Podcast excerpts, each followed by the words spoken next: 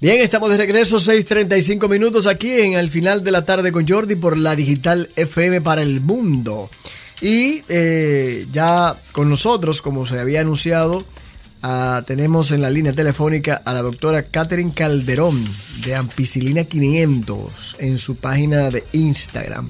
Y que es una colaboradora desde hace muchísimo tiempo con nosotros, nos dio gran soporte en la época de pandemia.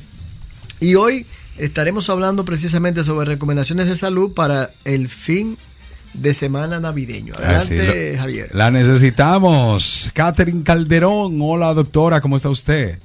Hola, hola, contentísima nuevamente de estar con ustedes, extrañándoles de estar en vivo con, con ustedes allá en el estudio. No podíamos dejar ir el año sin esa consulta. Ay, ay, ay, yo contenta y feliz. Bueno, la, la suerte es que esa consulta no la impide el colegio médico. No, sin ARS. No estamos en paro. No estaba en paro. No metan a la doctora en lío. Doctora, eh, ahí antes de las, rec- eh, las recomendaciones, me gustaría hablar un poquito porque hay mucha gente confundida. Eh, leía, el otro, eh, leía el otro día, perdón, que habían síntomas parecidos entre el COVID-19, influenza y había otro. El virus incitial. Ese, el virus incitial. Eh, eh, ¿Cuál es, cómo, pudi- cómo pudiésemos diferenciar uno y otro? Eh, y más que tenemos uno acá hacia el frente que no sabemos qué tiene, pero para ver si lo despachamos para su casa. Eh, ya está Fíjate. con el pecho apretado. Está. Ay, ay, ay. Fíjate, Jordi, que realmente a veces por clínica, o sea, solamente por síntomas, no siempre uno puede distinguir una de otra, porque todo va a depender de la cepa del virus, obviamente, que esté padeciendo cada persona y del sistema inmune. Entonces, eh, por lo general, por lo general, COVID e influenza suelen dar un poquito de fiebre, suelen dar fiebre y malestar general, eh, y el virus incitial respiratorio también lo hace. Pero que como si quizás podríamos tener una idea quizás muy vaga. Virus incitial respiratorio es muy propio más de niños, pero puede dar a cualquier grupo de edad. En adultos, en niños y en adultos mayores suele, son donde suele, solemos ver casos un poquito más importantes. En adultos suele pasar como un resfriado común, como una gripecita leve, síntomas eh, como por ejemplo tos, estornudo. Pero COVID y- e influenza suelen tener fiebre, un poquito más de afectación general, malestar, Y, eh, y, y problemas estomacales, de Sí, flojera. a eso, a eso iba. COVID e influenza. Por ejemplo, influenza en Ah, niños lo podemos ver mucho con, con problemas estomacales y diarrea. Y ustedes, no sé si recuerdan que una de las tantas olas de COVID se presentó básicamente así, cuando creo que llegó Delta u Omicron, fue básicamente con Sí. síntomas gastrointestinales. Es Entonces, cierto. como los tres pueden dar síntomas bien similares, la recomendación es que si usted tiene algo así, pues vaya a hacerse una pruebita porque, ¿qué pasa? La mayoría de los virus respiratorios se tratan de manera similar.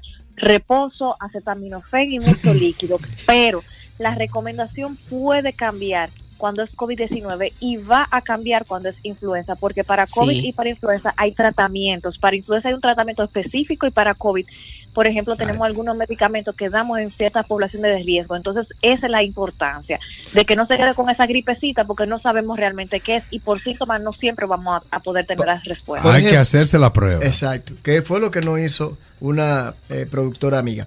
Pero una pregunta. Ay, ¿Cuál tú, es- estás, tú estás mandando fuego a tu equipo. Señor. ¿Cómo, No se, cómo, se, cómo se cae? Y esa boca es difícil. Una pregunta, doctora. Si fuera, por ejemplo, una, eh, una de las tres, o cada una de las tres, ¿cuáles serían los medicamentos que se pudiesen estar utilizando para uno y otro? O uno Mira, para exacto, pa- para el virus incitial respiratorio eso es reposo, acetaminofén, si hay fiebre, si hay síntomas generales, y mucho líquido, comer bien y mantenerse, si es posible, alejado de poblaciones de riesgo porque uno no sabe cómo otros organismos vayan a, a reaccionar. Para influenza se utiliza un medicamento que se llama oseltamivir, ese es el componente genérico. Hay muchas marcas comerciales que andan por ahí y cuando las personas se lo toman dentro de los primeros días de síntomas y de, diagnóstico tiene mejor eh, actividad, tiene mayor efectividad. Y bueno, para COVID todo va a depender muchísimo de, de, de la persona y del médico tratante y de qué se vaya a dar y, y obviamente en qué parte del mundo uno se encuentre. Pero ahí hay un arsenal de, de medicamentos que va a depender mucho del cuadro de cada persona. No una persona con COVID que quizás ya que esté ingresado, que tenga, eh, por ejemplo, más de 65 años o, algún factor de riesgo importante una persona que tenga pocos síntomas y que tenga pocos factores de riesgo. Entonces, en este caso, por ejemplo, de COVID específicamente, hay muchos medicamentos que se pueden utilizar.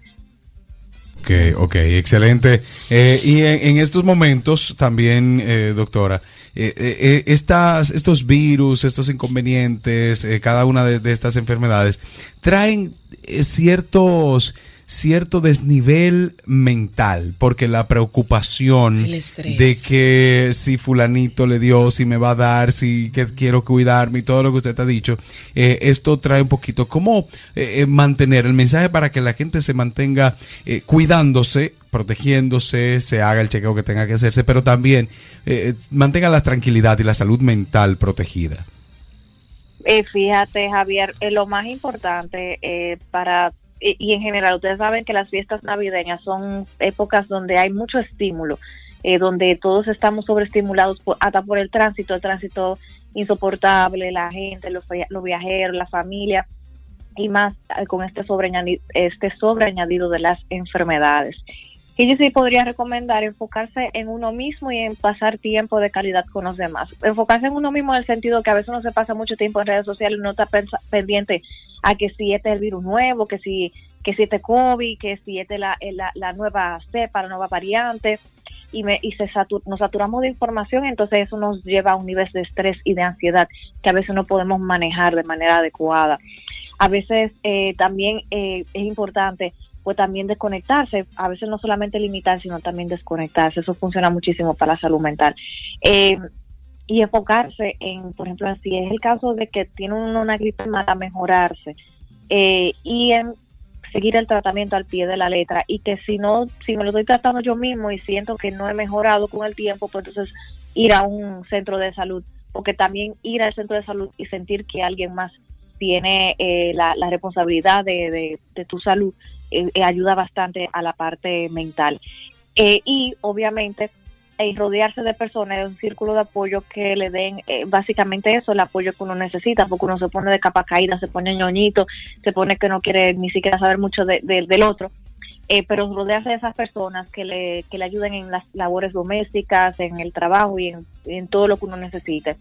Y, y, con esas recomendaciones, y obviamente si sentimos que se, se nos está saliendo de la mano, ayuda de salud mental, que incluso en tiempo de Navidad hay emergencias que, que reciben emergencias eh, psicológicas, psiquiátricas, eh, también puede, puede ayudar bastante. Entonces, con, con, esas recomendaciones de tratar de uno enfocarse en lo que uno puede controlar, en lo que yo sí puedo hacer, eh, la salud mental no se afecte demasiado. Y uno encontrar un, un pasatiempo, algo que hacer en esos momentos que quizás uno está así, pero yo sí, yo sí soy partidaria de enfocarse, vuelvo y repito, reitero, enfocarse, porque a mí cuando, por ejemplo, me dio COVID, yo quería hacer algo más, sentí que estaba siendo productiva, pero en un momento entendí, concha, yo tengo que enfocarme en mi salud, así mismo, enfóquese en su salud y recuperarse, porque a veces lo único que uno puede hacer es dormir y descansar y dejar que el cuerpo actúe.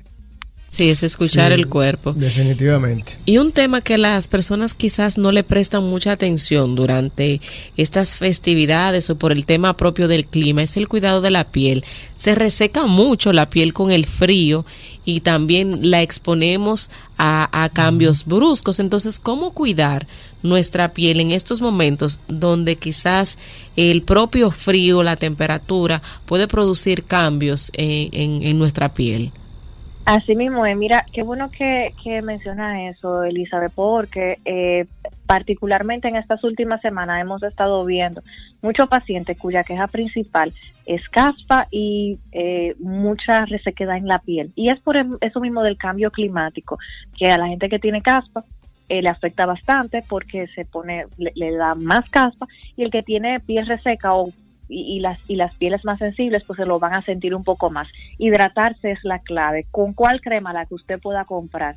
Y si le, se le está resecando demasiado la piel y, por ejemplo, va a salir fuera del país, la vaselina es su mejor amiga. Vaselina simple, vaselina a base de petróleo, no el petróleo puro, es que se llama así, vaselina eh, a base de petróleo petrolada. Se puede mezclar con la crema de su preferencia, una crema sin olor. A mí me gustan con olor pues, sin olor, perdón, o, bajita en olor porque a la, a la piel sensible le va mejor.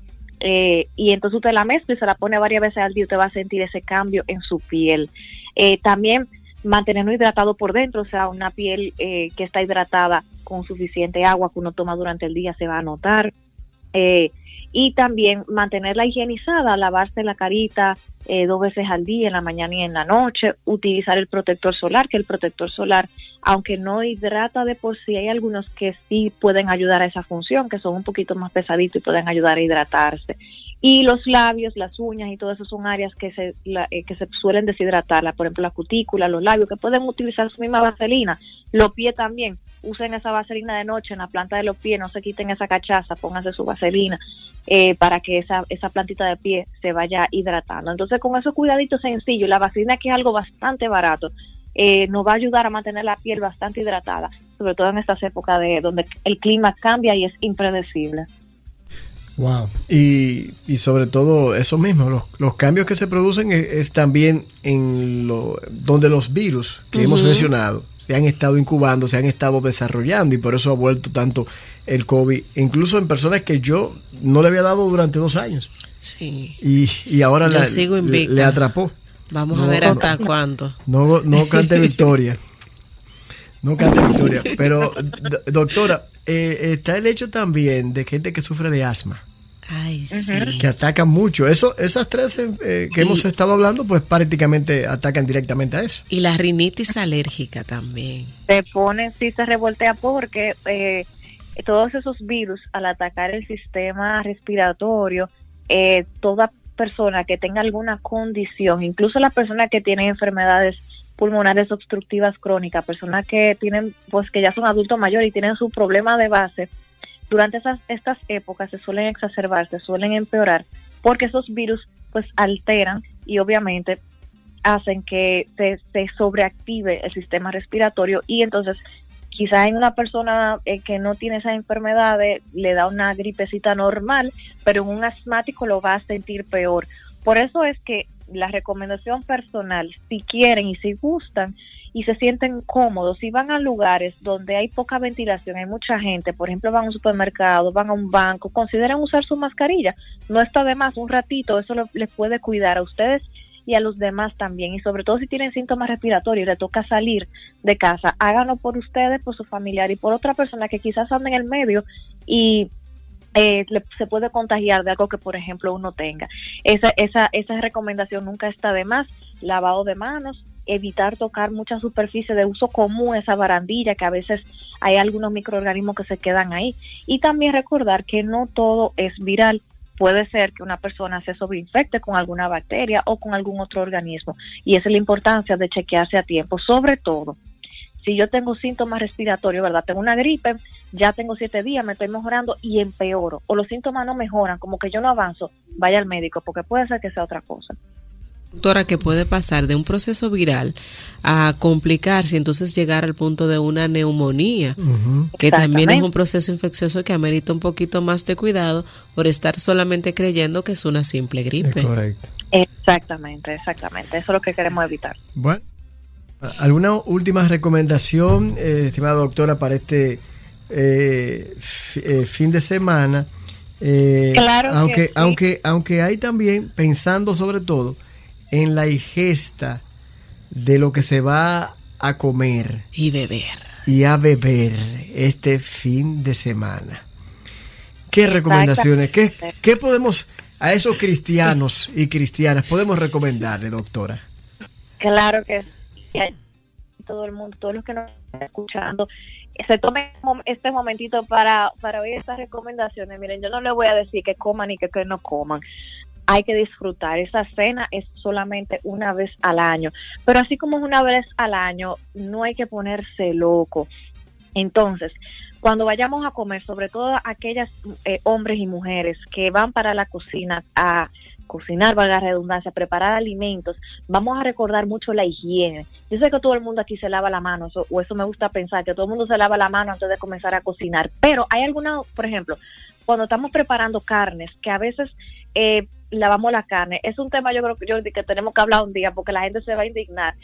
porque la carne no se lava, la carne de pollo, la carne no se lava, la gente piensa que hay que ponerla en el fregadero, lavarla, dejar baño de, de, de María, de, de limón.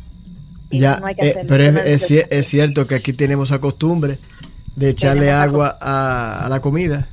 Y déjenme decirle que eso lo que hace es que puede contaminar otros alimentos, la misma carne y los alrededores, los entornos. Mucha gente dirá, y entonces, doctora, ¿qué hago? ¿Me como esa carne toda sucia? La clave es comprarlo de un lugar que sea eh, que sea seguro, que un lugar que usted le tenga confianza, no comprar carne en cualquier lado, porque ahí comienzan los problemas.